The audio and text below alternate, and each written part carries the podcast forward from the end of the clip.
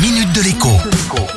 Bonjour à tous. Comme vous le savez maintenant, les prix du gaz, du fioul domestique et de l'électricité n'ont cessé de grimper ces derniers mois. Et cela risque de continuer encore un peu, vu la demande mondiale en énergie qui atteint de nouveaux sommets. Face à ces hausses, les ménages sont littéralement pris en otage. Pour certains, il est tout simplement impossible de chauffer encore moins cet hiver. Pour leur venir en aide, le gouvernement envisage donc d'avoir recours au chèque énergie. Ce dispositif, qui existe en fait déjà depuis plusieurs années, permet à 6 millions de ménages modestes de régler directement des factures avec. Il est donc question d'augmenter cette aide financière et d'augmenter le montant du chèque énergie.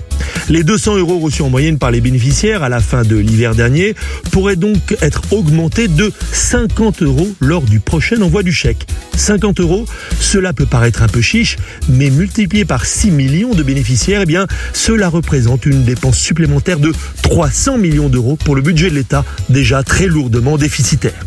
Et comme cela ne suffira évidemment pas à permettre d'encaisser le choc des augmentations de factures, une autre aide est envisagée par l'exécutif. Peut-être une réduction d'impôts exceptionnelle à valoir sur les impôts à régler l'an prochain en pleine période d'élection, mais c'est évidemment un hasard. À demain. La minute de l'écho avec Jean-Baptiste Giraud sur radioscoop.com et application mobile Radioscoop.